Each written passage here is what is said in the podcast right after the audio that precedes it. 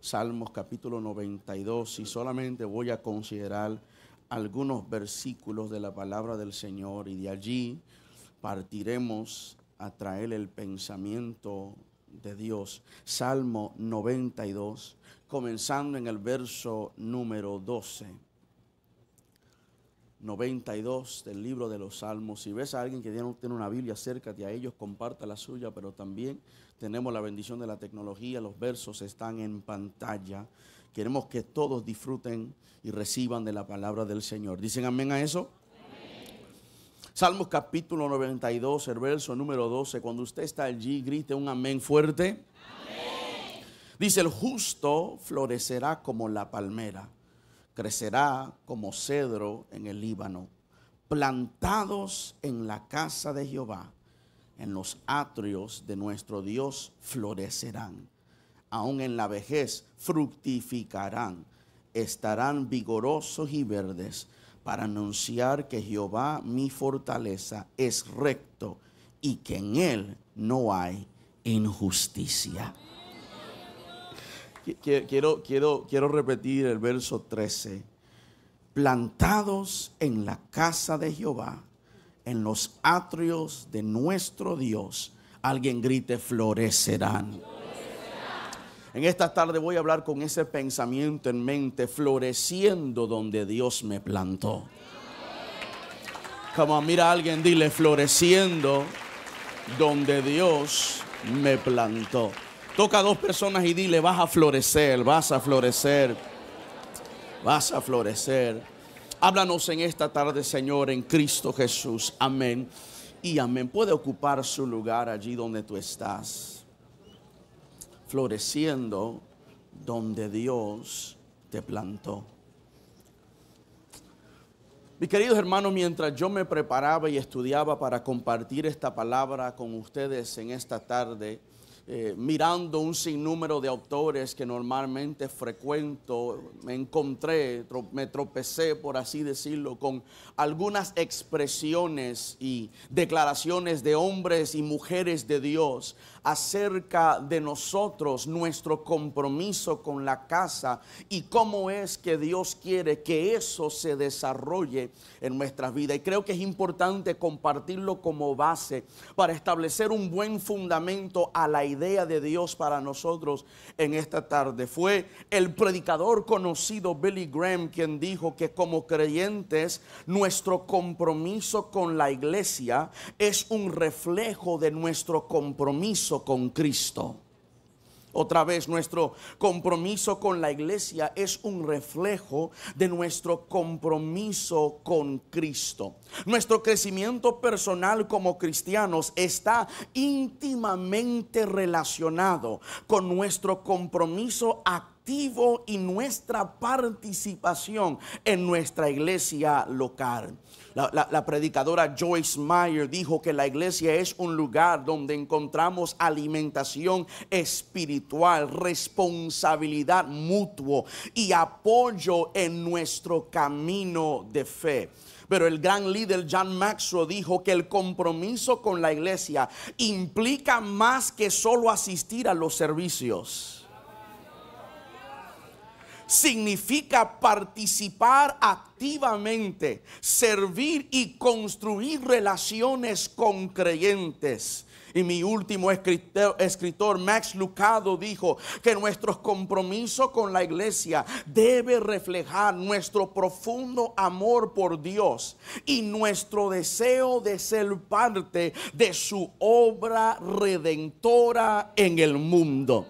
Mis queridos hermanos, no sé si usted lo sabía, pero hoy se lo vamos a decir que es importante cómo usted mira a la iglesia donde usted va existe una gran importancia no solo en la iglesia, sino el papel que esa iglesia desarrolla en la vida suya y su compromiso con dicha iglesia. La importancia de la iglesia, de nosotros comprometernos con la casa, nuestro compromiso de crecer donde estamos siendo plantados y el desarrollo que esa iglesia tiene en nuestras vidas y nuestras historias sé si usted mira a tu alrededor, pero basado en todos los acontecimientos a nivel mundial y los señales proféticos que estamos viendo a diario, parece ser que la venida de Jesús está más cerca de lo que pensamos. Se lo voy a decir otra vez. Si miras alrededor del mundo y ves todo lo que está sucediendo, parece ser que la venida de Jesús está más cerca de lo que nosotros pensamos. Y es por eso, es por esta razón que cada miembro del cuerpo de Cristo debe de sentir la urgencia de encontrar su debido lugar y de permanecer fiel en ese lugar para que podamos ser productivos en el reino de Dios y en la obra redentora de Él para con el mundo. Para decírtelo en una palabra, una frase, una expresión, creo que esta es la hora de la iglesia local. Creo que este es el momento de la iglesia local. La iglesia local es el centro desde el cual debe funcionar todos los dones ministeriales. Es el lugar, la sede de donde deben de fluir. En la iglesia local encontramos todo lo necesario para edificar el carácter de Cristo en nosotros. Cada miembro del cuerpo de Cristo debe de descubrir su don descubrir su llamado y entonces conectarse plenamente con la iglesia, sometiéndose no solo a sus líderes, sino como dice la Biblia, sometiéndonos los unos a los otros. Y también a nuestros líderes y nuestros pastores, a quien Dios nos llamó para dicha iglesia, donde nosotros, este es el patrón de la Biblia, cuando entramos al nuevo pacto y el Nuevo Testamento, este es el paradigma que los autores comunican en Hebreos del verso 20, 24 al 25 del capítulo 10. El autor dice que en la iglesia estamos llamados a animarnos mutuamente, de llevar las cargas los unos a los otros, de estimularnos hacia el amor y de motivarnos hacia las buenas obras. Pablo Pablo agrega sentido a esto en el libro de Efesios cuando le escribe a esa iglesia potente de que la iglesia es un lugar donde podemos descubrir y utilizar nuestros dones espirituales solamente para la edificación del cuerpo de Jesucristo y la gloria del Señor. Tengo que hacer un paréntesis allí porque si usted persigue a los dones solamente para plataforma, tienes que revisar tu corazón. Si buscas el ministerio solamente para el reconocimiento, es mejor que entregues el puesto. Porque Pablo dice que si vas a trabajar en colaboración con el reino, el don que se te fue dado por gracia, se te fue dado únicamente para la edificación de la iglesia. Y el día que yo uso mi don para destruir a mi hermano, poseo ilegalmente el poder de Dios. Usted no quiere que yo predique aquí en esta tarde. Si Dios me dio lo que me dio, me lo dio para edificar a gente, me lo dio para levantar. A, ¿De qué te sirve tanto don profético si el que está sentado al lado suyo hace tiempo necesita una palabra y tú ni le hablas en lengua? ni le hablas en español. Pero el Dios que yo le sirvo dice arraigados y cimentados en el amor. Edifiquémonos los unos. I'm sorry, no estaba tratando de predicar así tan duro, tan rápido. En este tiempo, Dios está despertando a la iglesia a la realidad del propósito para el cual ella fue llamada. ¿Y cómo lo está haciendo? A través de un cambio de mentalidad. Donde ya no nos vamos a seguir mirando sencillamente como una organización, sino nos miraremos como un organismo.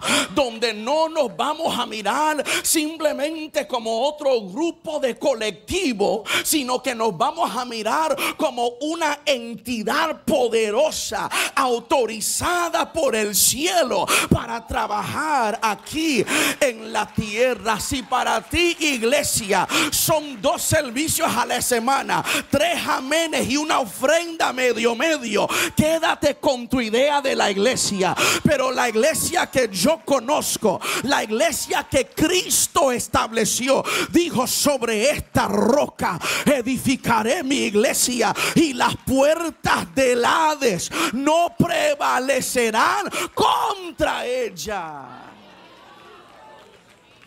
Este es el tiempo en que Dios está tratando de unirnos como una familia. No, usted no me escuchó.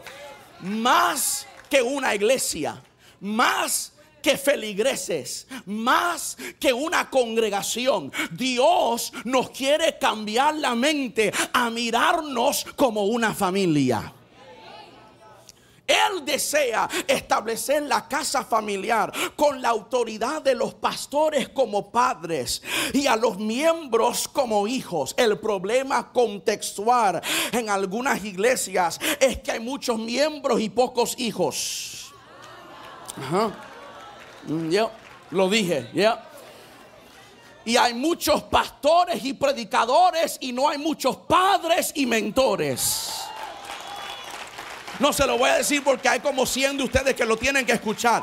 El problema de la iglesia de ahora es que tenemos muchos miembros y no tenemos muchos hijos. Tenemos muchos puestos y predicadores y no tenemos padres y líderes que puedan dirigir a esa iglesia como Moisés a Israel. Llevarlos por el desierto e introducirles a la tierra prometida. Pero repito, este es el tiempo de la iglesia local para levantarse en la fuerza del Espíritu y ser quien Dios lo ha llamado para ser y es un cuerpo y una familia. Si vamos a hablar de la iglesia tenemos que hablar del pastor al pastor, a los pastores se le debe de mirar más que un pastor, sino se tiene que mirar como el ángel de la casa como el líder y la voz de Dios para tu vida. Y si tú no reconoces a tus pastores como tal, estarás huyendo de la asignación de Dios que Él tiene para con tu vida. No, te lo voy a decir otra vez. Si tú sigues viniendo a la iglesia y mirando a este ministerio simplemente como otra iglesia de la esquina, entonces estás despidiendo la asignación de Dios que Él tiene para ti atado al lugar donde tú frecuentas. Esta mujer de Dios que está allí no es solamente una figura dentro de la iglesia, sino es alguien importante para el destino de tu vida. Y hay que honrarla y hay que cuidarla porque en la boca de esa mujer está la transición de tu destino. Oh, good God. Alguien por un momento extiende su mano hacia ella y dile que le cubrimos en oración. Ahora, Señor, honramos la voz de este ángel. Tienes que mirar a su líder como eso. Porque si no estás descalificando la asignación tuya en este lugar y la voz profética que Dios pone frente a ti todos los días y la semana para moldearte al lugar que ellos ven que todavía tú no has descubierto. Ah, e, el hombre y mujer que quiere tener vidas exitosas, el joven que quiere caminar en la totalidad del, del propósito de Dios para la vida de ellos, tiene que aprender a someterse al lugar donde Dios lo plantó y confiar en el plan de Dios para ellos en ese lugar. En mi preparación descubrí un, porción escritural eh, en el libro de Mateo capítulo 13, donde el Señor está hablando acerca de la parábola de la semilla creciendo la cizaña. Usted lo conoce, ¿verdad? Y en este lugar, en el verso 37 y 38, Él da una revelación extremada. Él responde a los que le preguntaban acerca de aquella parábola. Y Él dice, el que siembra la buena semilla es el Hijo del Hombre. El campo es el mundo y la buena semilla son los hijos del reino y la cizaña son los hijos del malo. E, e, en este pasaje de Mateo podemos ver que en las manos de Dios nosotros somos semillas y que el mundo es su campo. Cuando digo mundo no estoy usando la connotación del mundo pecaminoso, sino el mundo como territorio. Usted es la semilla en las manos de Dios y el mundo, el territorio a tu alrededor es el campo donde Dios quiere plantarte. Él desea que pongamos nuestras vidas en sus manos y que permitamos que Él nos plante en el lugar adecuado. Ve, mucha gente escoge una iglesia porque todo el mundo va allí. Hay gente que van a una iglesia porque su familia atiende esa iglesia. Hay gente que van a una iglesia porque es conveniente para ellos. Y rara es la vez que pensamos en la iglesia como un lugar donde Dios me está plantando. Rara es la vez que miramos a la iglesia donde nosotros asistimos como la tierra de plantación del propósito de Dios para la vida mía. Dios determinó el tipo de semilla que tú eres. Dios sabe lo que tú cargas. Dios sabe el potencial que hay en ti. Pero ven acá, nunca se descubrirá si no permites que te plante. Usted no me escuchó. Tú, quieres ser un predicador, qué bueno, hay que plantarte primero. Quieres ser un pastor excelente, buena cosa tú aspiras, pero antes de que puedas ver fruto y ramas, tengo que ver raíces. good God. Yo, yo no sé con quién yo estoy hablando, pero Dios tiene un lugar donde te quiere plantar. ¿Se, se acuerda? ¿Se acuerda? Quédese conmigo. ¿Se acuerda? En el libro de Génesis, en el comienzo de todas las cosas, el origen, la incepción, cualquier sinónimo que usted quiera ponerle allí. Cuando todo esto empezó, en el capítulo 1, el verso 11 específicamente, Dios le dio una orden a todas las semillas que existirían. Él dijo que cada semilla de fruto según su género. ¿Qué significa esto? Significa que una semilla de maíz siempre va a producir solo maíz. Que un grano de trigo solo puede producir trigo. Que un grano de arroz solo va a producir arroz. Del arroz tú no puedes obtener maíz. Del maíz tú no puedes obtener trigo. Y tú nunca vas a obtener otra cosa fuera de lo que Dios ya ha puesto dentro de ti. Por más que tú mires lo que otros tienen Aprende a mirar y valorar lo que yo tengo. Posiblemente tú no cantes como yo y yo no predico como tú. Y podemos predicar en la misma región, pero Dios me asignó. Yo tengo un género, yo tengo una semilla, yo tengo un depósito y tenemos este tesoro en vasos de barro para que la excelencia del poder sea de Dios y no de nosotros. Dios sabe lo que portas y Dios jamás bendecirá lo que tú finges ser. Shikatamanso de la batalla andoliasa. Déjame decir eso una vez más. Dios no bendecirá lo que tú finges ser.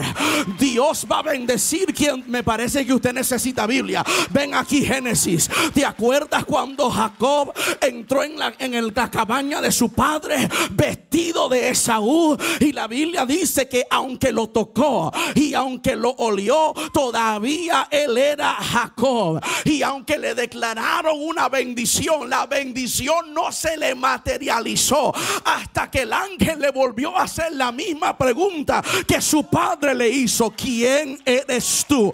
Porque si esta segunda vez vienes vestido de otra persona, la bendición tuya se te va a pasar. Pero si vienes como quien yo sé que eres, yo tengo una bendición para Jacob. Si quieres seguir siendo Esaú, quédate como Esaú. Pero yo le vine a hablar a una iglesia única. Yo le vine a hablar a una gente original. Yo no le vine a hablar a copias. Yo vine a hablar a gente que saben quiénes son, que saben a quién le pertenece y quieren ser plantados.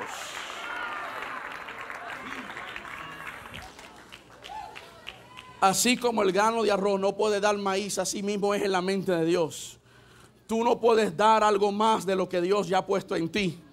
Y te seguirás frustrando tratando de medir lo que piensas que eres con lo que Dios dice que eres. Good God. Eh, eh, si, si sigues midiendo tu éxito, tus logros con los de otros, seguirás frustrado. Pero cuando tú miras adentro y dices, yo cargo una semilla y esta semilla no lo tiene nadie más. Dios mismo cuando me hizo, dijo, esta semilla es para Carlos. Y aunque puedan haber otros llamados Carlos, igual como yo, barbú como yo y blanco como yo, nadie será Carlos que Dios hizo. Porque cuando Dios te creó a ti, Él rompió el molde. No hay otro como tú en la faz de la tierra.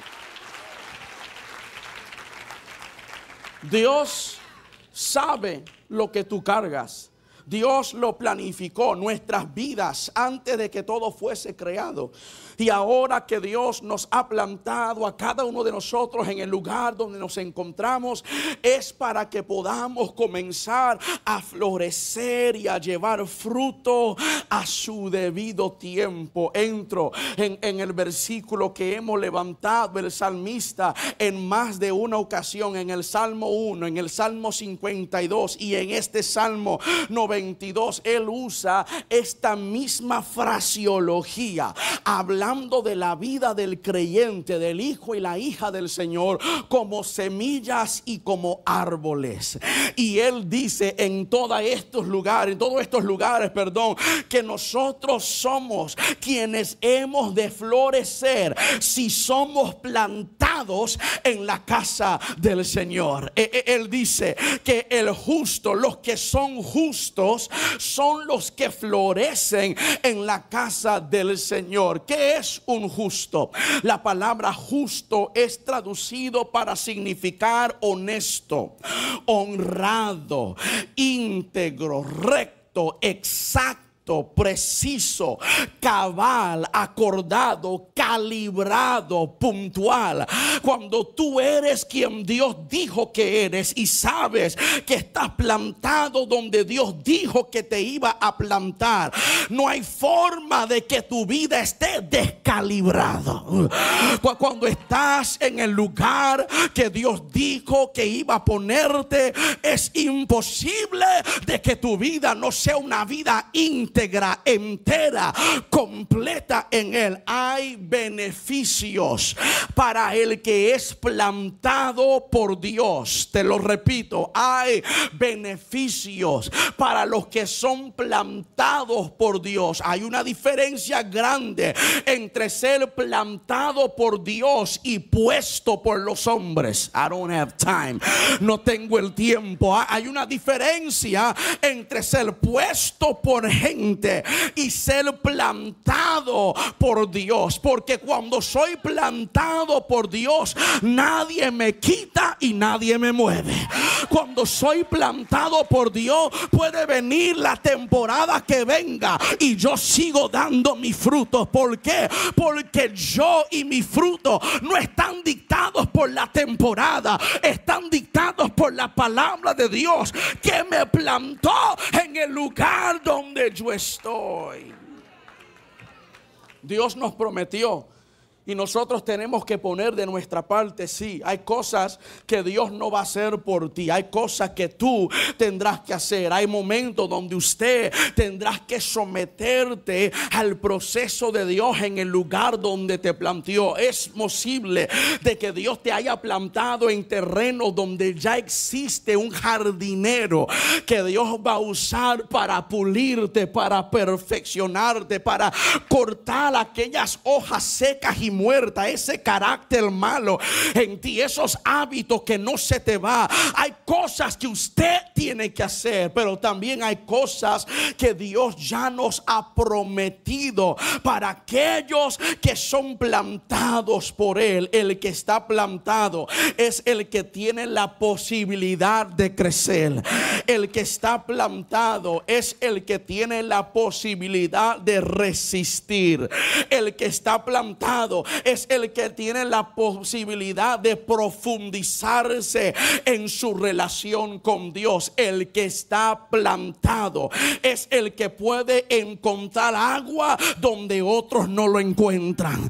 El que está plantado es el único que tiene las posibilidades de dar buen fruto en cualquier temporada. Ven acá Jeremías capítulo 17. Él dice que los que caminan con el Señor producen en toda temporada. El que es plantado por Dios puede ver lo que otros no pueden ver.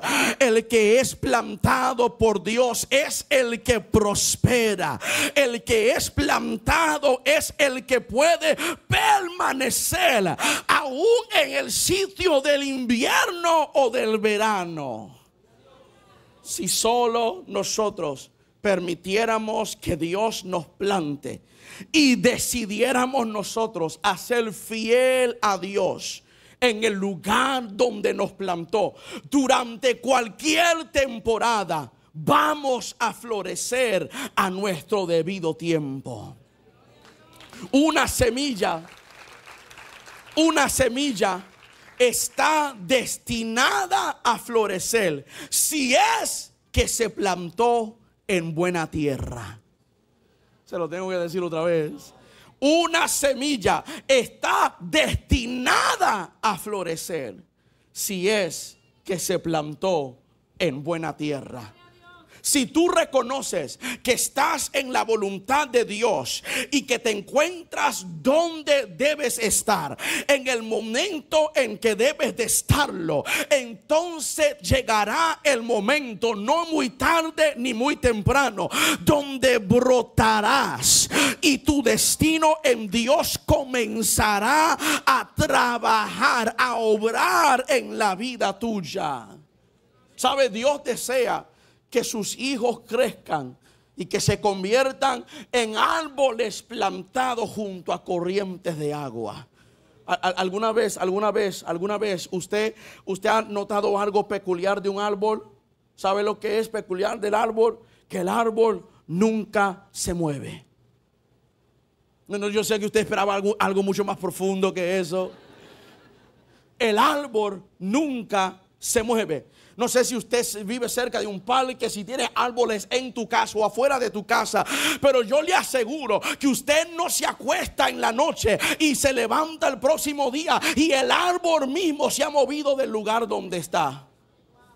El árbol no se mueve porque se queda en el lugar donde fue plantado, aunque no le guste el lugar donde está, aunque no le dé mucho sol en el lugar donde está, aunque no le caiga todo el agua donde él quiera que le caiga. Yo nunca he visto a un árbol que se cambia a un lugar diferente porque no le gusta donde le plantaron. Sin embargo, en el cuerpo de Cristo, muchas veces la primera vez que alguien te ofende, tremenda arranca tus raíces y te trasladas a otro lugar. Cuando te dicen algo que tú no querías escuchar, eres el primero en desarraigarte y moverte a otro lugar porque no te gusta lo que te hicieron o lo que te dijeron. Pero sabe lo que yo aprendí de esa mujer hermosa que ha hecho nuestra casa un jardín, gloria a Dios.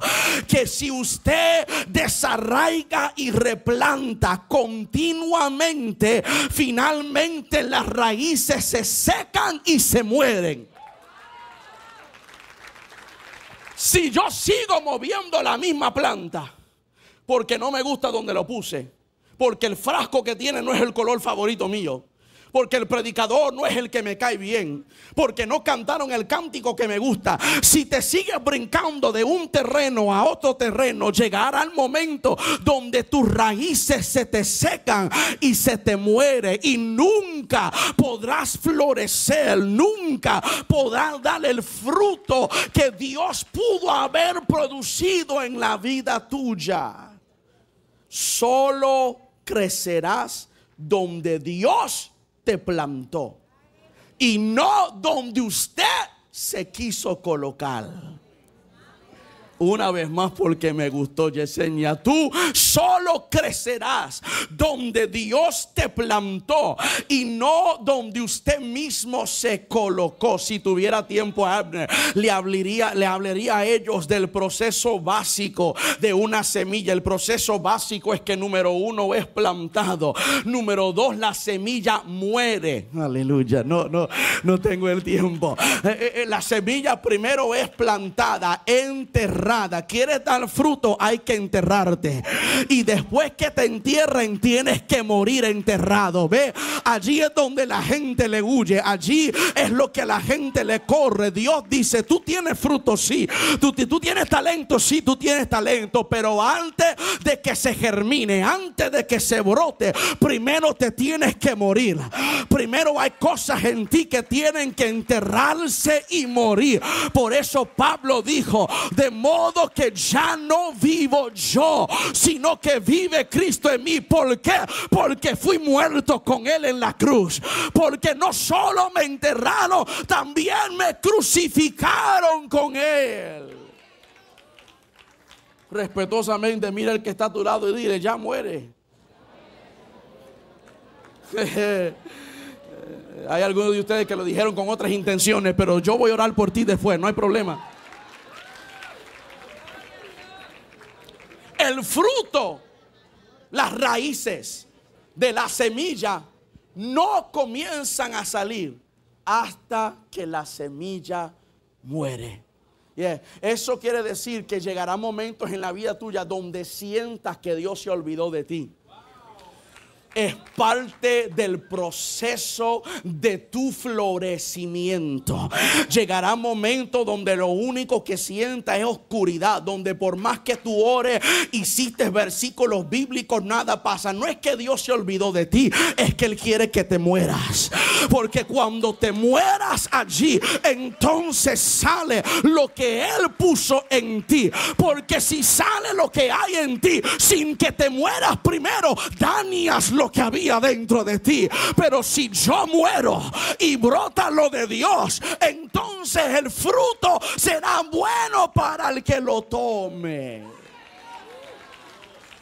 Primero la semilla es plantada, luego la semilla muere y entonces salen raíces. No, no, no lo escucharon. Primero es plantado, luego muere y entonces salen raíces la planta, el árbol, no crece para arriba primero. Crece hacia abajo.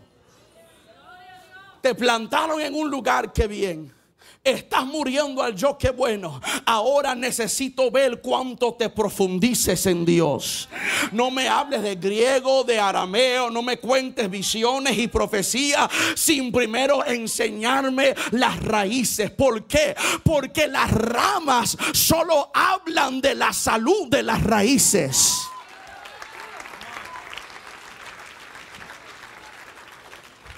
Para que la semilla florezca, primero se planta, luego se muere y entonces salen las raíces las raíces del árbol, se extiende hasta tres veces la anchura de las ramas del árbol.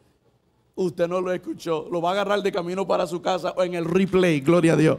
Eh, las raíces crecen tres veces más que las ramas. Usted camina por allí y ve un árbol que tiene ramas muy grandes y dice, wow, qué espectacular. Más espectacular es las raíces que están mucho más profundo y mucho más grande.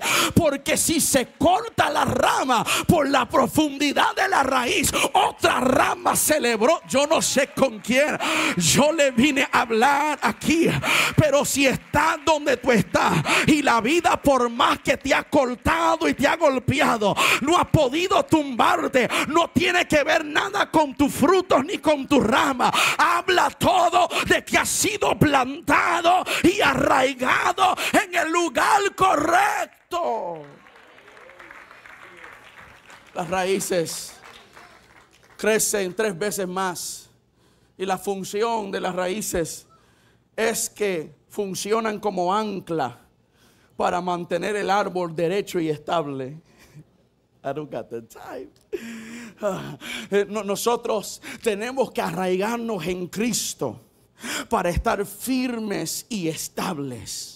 Otra función de los raíces es que absorban agua y nutrientes de la tierra y guardan esa agua y nutrientes para cuando sufren daños o cuando no hay agua o cuando no sienten que la tierra donde está le está dando lo que necesita. Las raíces comienzan como a almacenar los nutrientes y el agua para ayudar a la planta a crecer y a desarrollarse. Funcionan como almacén y como agente que encuentran agua y comida para tiempos difíciles. La característica, amada iglesia, para conocer un buen árbol desde pequeño son las raíces que se desarrolla y no las ramas que ella echa por más que espiritual que tú aparentas, se te puede ver la salud de tus raíces en cómo usas a esas ramas. Las ramas hablan de los raíces. Por eso un día estás encendido y el otro día estás apagado porque no tienes raíces profundos.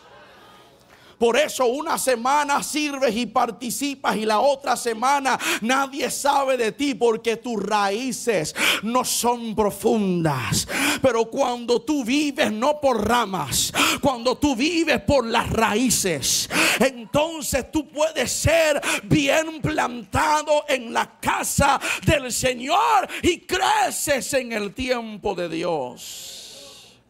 Cuando las raíces son saludables, el árbol crece es imposible de que sea detenido. No importa el tiempo, no importa el terreno, el árbol, la planta tiene que producir. Y cuando el árbol se produce, un árbol bien plantado, lo primero que ofrece es sombra y frescura.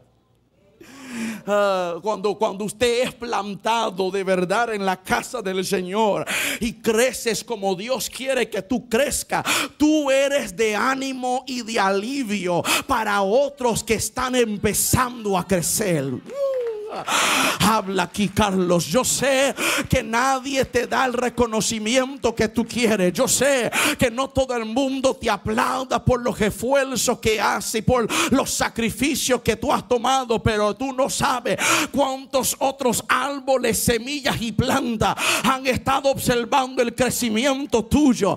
Y al mirarte a ti florecer, ellos dicen, Señor, hazme como ellos. Hazme estable como ellos hazme firme como ellos. Yo no tengo que predicar otro sermón, que la gente vea en mi sombra y refrigerio, que cuando me miren a mí puedan ver al Señor y que sean animados a continuar en su camino. Un árbol bien plantado ofrece frutos para comer y para disfrutar para el beneficio y el crecimiento de otros. ¿Usted se acuerda del momento en la historia de Jesús que él estaba dando muchas enseñanzas y le dio hambre? Y se acercó a un árbol que se supone que iba a darle frutos. Y cuando se le acercó era todo hoja y nada de frutos. Y maldijo aquella higuera y nunca más produjo. Porque Dios no está interesado en tus hojas ni tus ramas. Dios está interesado en frutos. ¿De qué te sirve que tengas la apariencia de un buen predicador y no tienes frutos del Espíritu? ¿De qué nos sirve de que seamos muy excelentes empresarios y muy malos esposos? ¿De qué nos sirve que nosotros seamos buenos líderes, pero que seamos exentos de frutos? Dios quiere que un árbol bien plantado produzca frutos que otros puedan disfrutar. Un árbol bien plantado ofrece belleza para ver y para oler.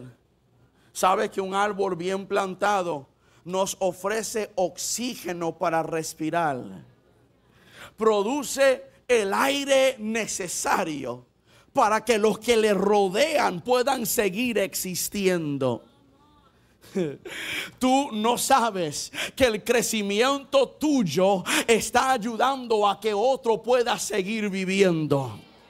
Tú no sabes que mientras tú sigues obedeciendo a lo que Dios te ha llamado para hacer, hay gente en tu atmósfera que están siendo bendecidos por el oxígeno de tu presencia. Hay un aire espiritual. Atmósferas son cambiadas cuando eres alguien bien plantado. Por eso cuando entras en el trabajo donde está, todo espíritu que había tiene que empacar sus cosas y salir. Porque entró el que cambia atmósfera. Yo sé que todos tenían una semana fatal hasta que llegué yo. Porque cuando yo llegué, yo soy la prosperidad de este lugar. Yo soy la paz de este lugar. Yo soy el que cambio la atmósfera. Porque soy un árbol plantado. Mira a alguien por primera vez y dile, sé plantado, sé plantado. Porque así cambiarás atmósfera. ¿Quieres cambiar tu familia? Deja que Dios te plante. ¿Quieres cambiar tu vecindario? Deje que Dios te plante. ¿Quieres cambiar tu escuela? Deje que Dios te plante. Oxígeno para respirar. Los árboles, las plantas literalmente limpian el aire y la tierra de contaminantes detienen la erosión de la tierra. ¿Sabías eso? Ah, no, yo no lo sabía. Yo no voy a ser súper espiritual. Mientras yo estudiaba, leí que hasta un árbol bien plantado, bien saludable, puede cambiar la erosión de la tierra. O sea, que no tiene que ver nada con el terreno, tiene que ver todo con la semilla. No, usted lo va a agarrar de camino para su casa. Te lo digo otra vez. No tiene que ver con el... a mí me pueden plantar donde sea y yo florezco. ¿Por qué? Porque cargo una semilla del cielo. Lo que otros trataron y no les funcionó, cuando tú lo haces funcionará porque no tiene que ver con la tierra, tiene que ver con la semilla que tú cargas. Lo que otras personas no pudieron producir, tú lo producirás porque no tiene que ver con la tierra, tiene que ver con la semilla. Cambiamos la corrupción de la tierra cambiamos el lugar donde estamos. Creamos una barrera en contra el viento y el sonido. Hay muchas casas en el lugar donde nosotros vivimos, donde a la entrada de sus casas tiene como una pared, Joan, de árboles. Porque como tiende en el mediano oeste donde nosotros vivimos a surgir muchas tormentas y tornados pasan por allí. Ellos han puesto allí no simplemente por belleza, también por protección porque el árbol detiene la tormenta por destruir a la casa. I'm talking in here. E, e, el árbol bien plantado detiene el avance del viento contrario. ¿Quién sabe si Dios te plantó donde Él te plantó para tú ser un protector a un indefenso? ¿Quién sabe si Dios te colocó en el lugar donde te colocó? Porque hay gente que necesita de la fuerza que tú cargas. ¿Quién sabe si en esa familia que tú le oras que el Señor nunca te pusiera allí? Dios te plantó allí a propósito para que tú le rompieras la espalda a la maldición y que fuera el que rompiera la corriente de la tormenta. Una de las estrategias, voy cerrando, del enemigo es moverte de donde Dios te plantó. Míreme para acá. Una de las cosas que el enemigo quiere y es especialista en hacer es moverte del lugar donde Dios te plantó.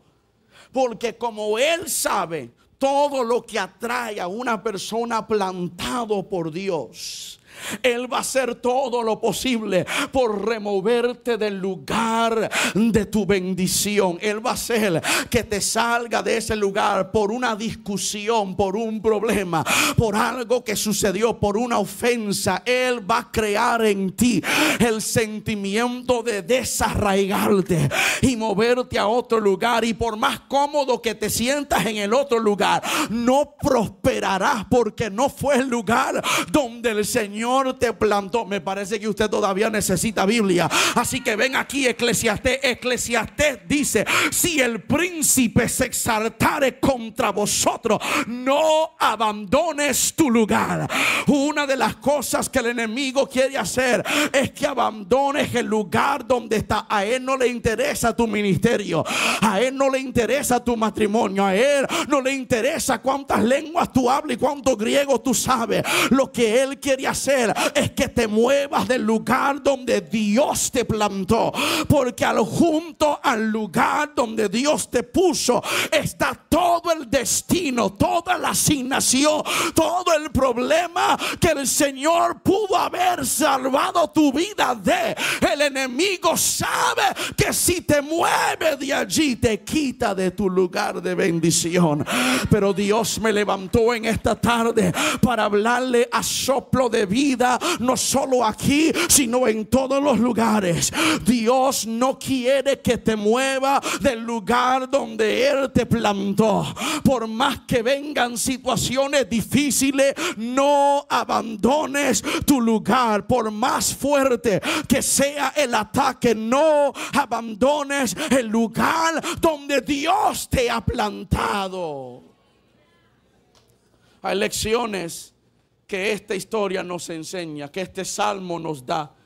Y es que tenemos que reconocer el lugar donde Dios nos plantó. Dejar de sencillamente mirarlo como solo una iglesia y de comenzar a discernir que el lugar donde tú estás puede ser el lugar de tu plantación. Que no es solamente un lugar donde usted viene los domingos y a veces durante la semana. Es el lugar donde Dios te plantó. ¿Por qué? Porque es necesario discernir que este no es solamente una iglesia, sino que este es el lugar de mi plantación. Porque si no lo descubres, si no lo miras de esa manera, nunca serás satisfecho con tu caminar con Dios.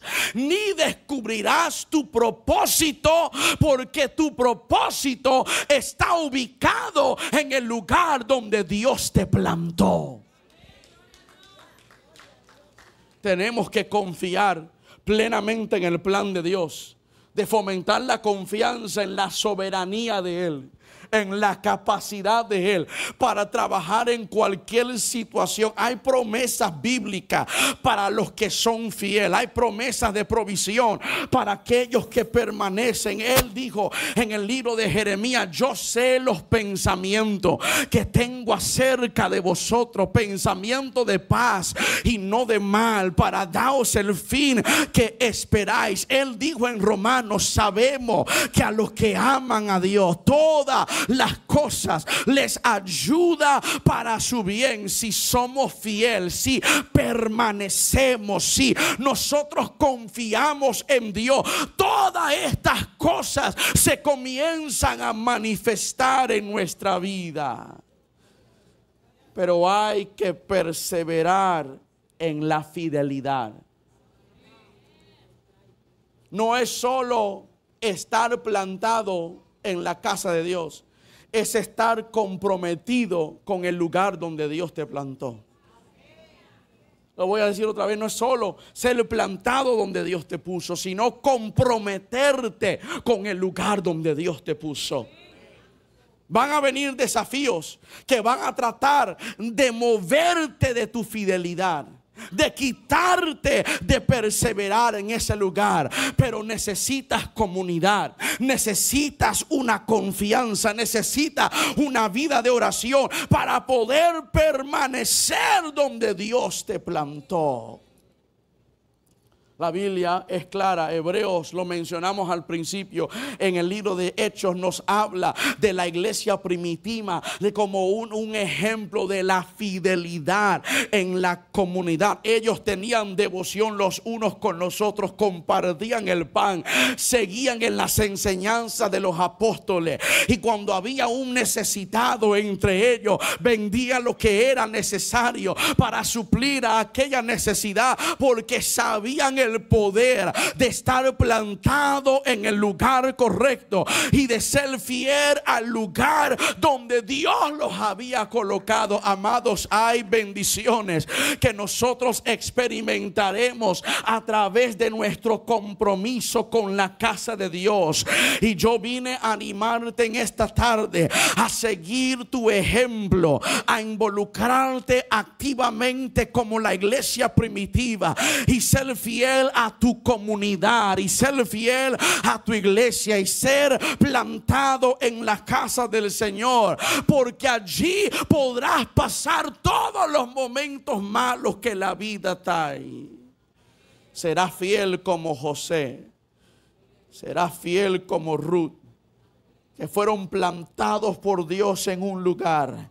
Y a pesar de la adversidad seguían floreciendo en un hoyo y floreciendo, en una cárcel y floreciendo, en el palacio y floreciendo porque no tiene que ver nada con el terreno y tiene todo que ver con la semilla que tú cargas. Yo le vine a hablar a gente acá y dejarte saber cuando eres plantado por Dios, donde quiera que estés, vas a dar fruto y verás la mano de Dios en tu vida.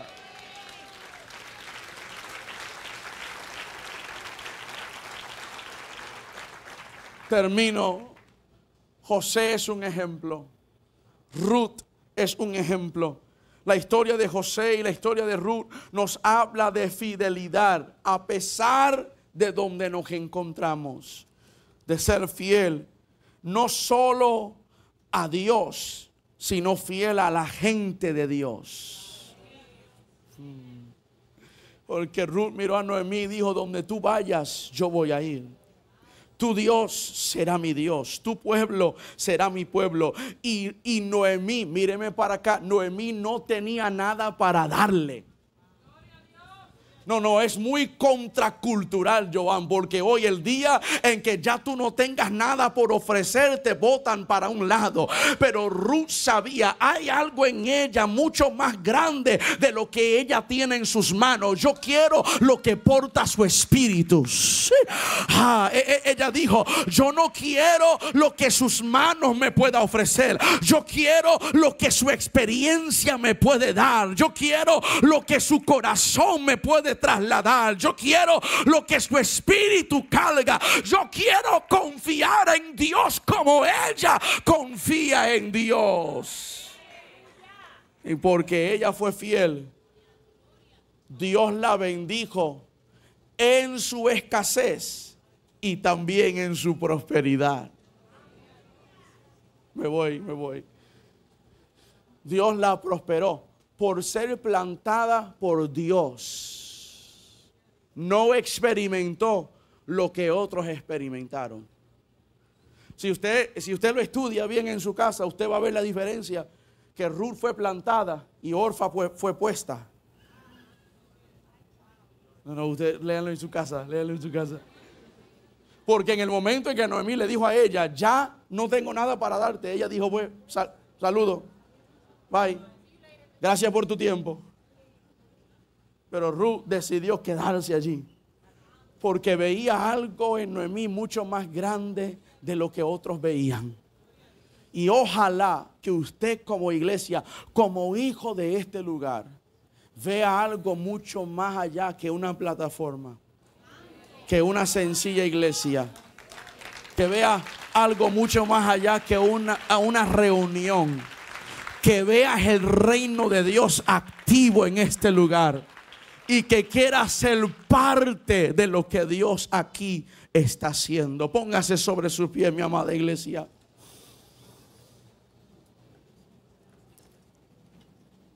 José, Ruth, David, la iglesia primitiva un sinnúmero de hombres y mujeres en la Biblia son ejemplos de lo que es la fidelidad al lugar donde Dios nos planta. Y si tenemos buenas, buenas raíces, es imposible que no tengamos buenas ramas y buenos frutos.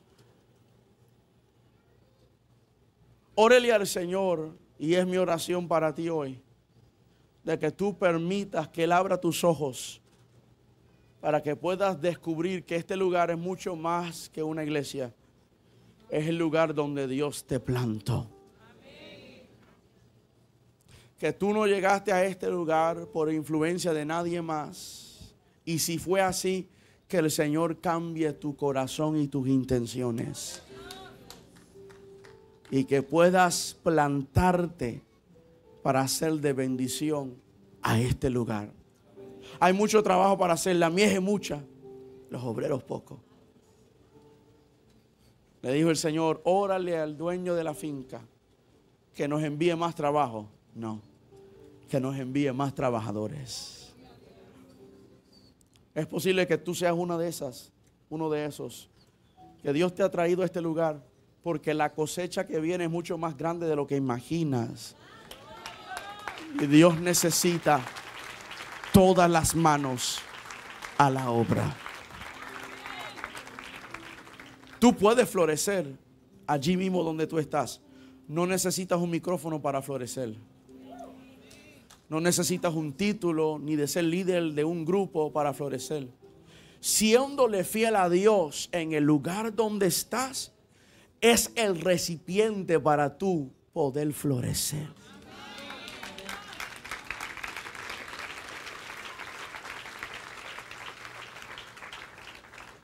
Allí con manos en alto quiero cerrar con una palabra de oración. El equipo de adoración está aquí. Con manos en alto yo oro en esta tarde.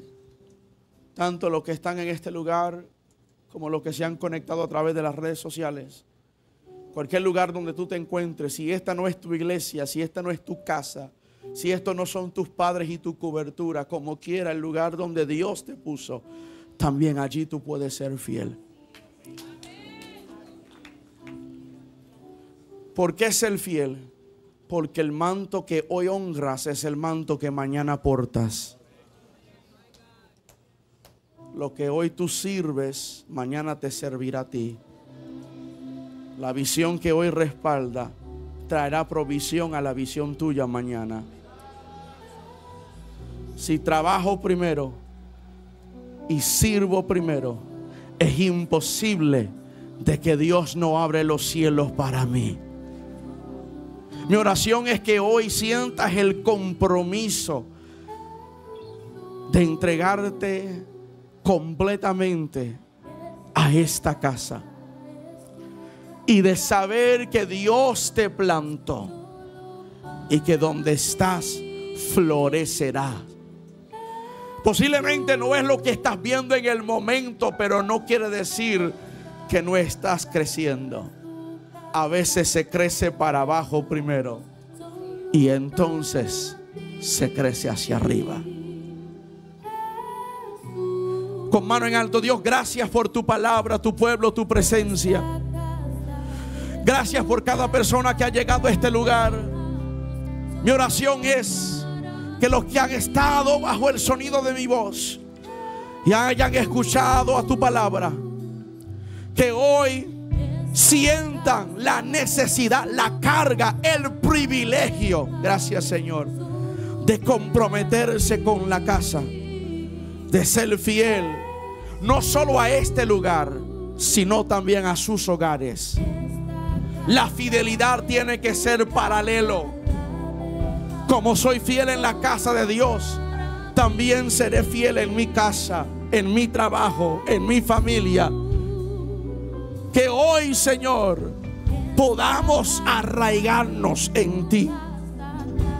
Ser plantados en la casa de Dios, junto a corrientes de agua, y dar fruto a su tiempo que nuestra hoja no nos caiga. Que venga lo que suceda, pase lo que pase, podamos nosotros permanecer. Florecer en el lugar donde tú nos has plantado. A la gloria de tu nombre, te lo pedimos hoy y te damos gracias en Cristo Jesús. Y una iglesia que lo cree y lo recibe, grita un amén fuerte.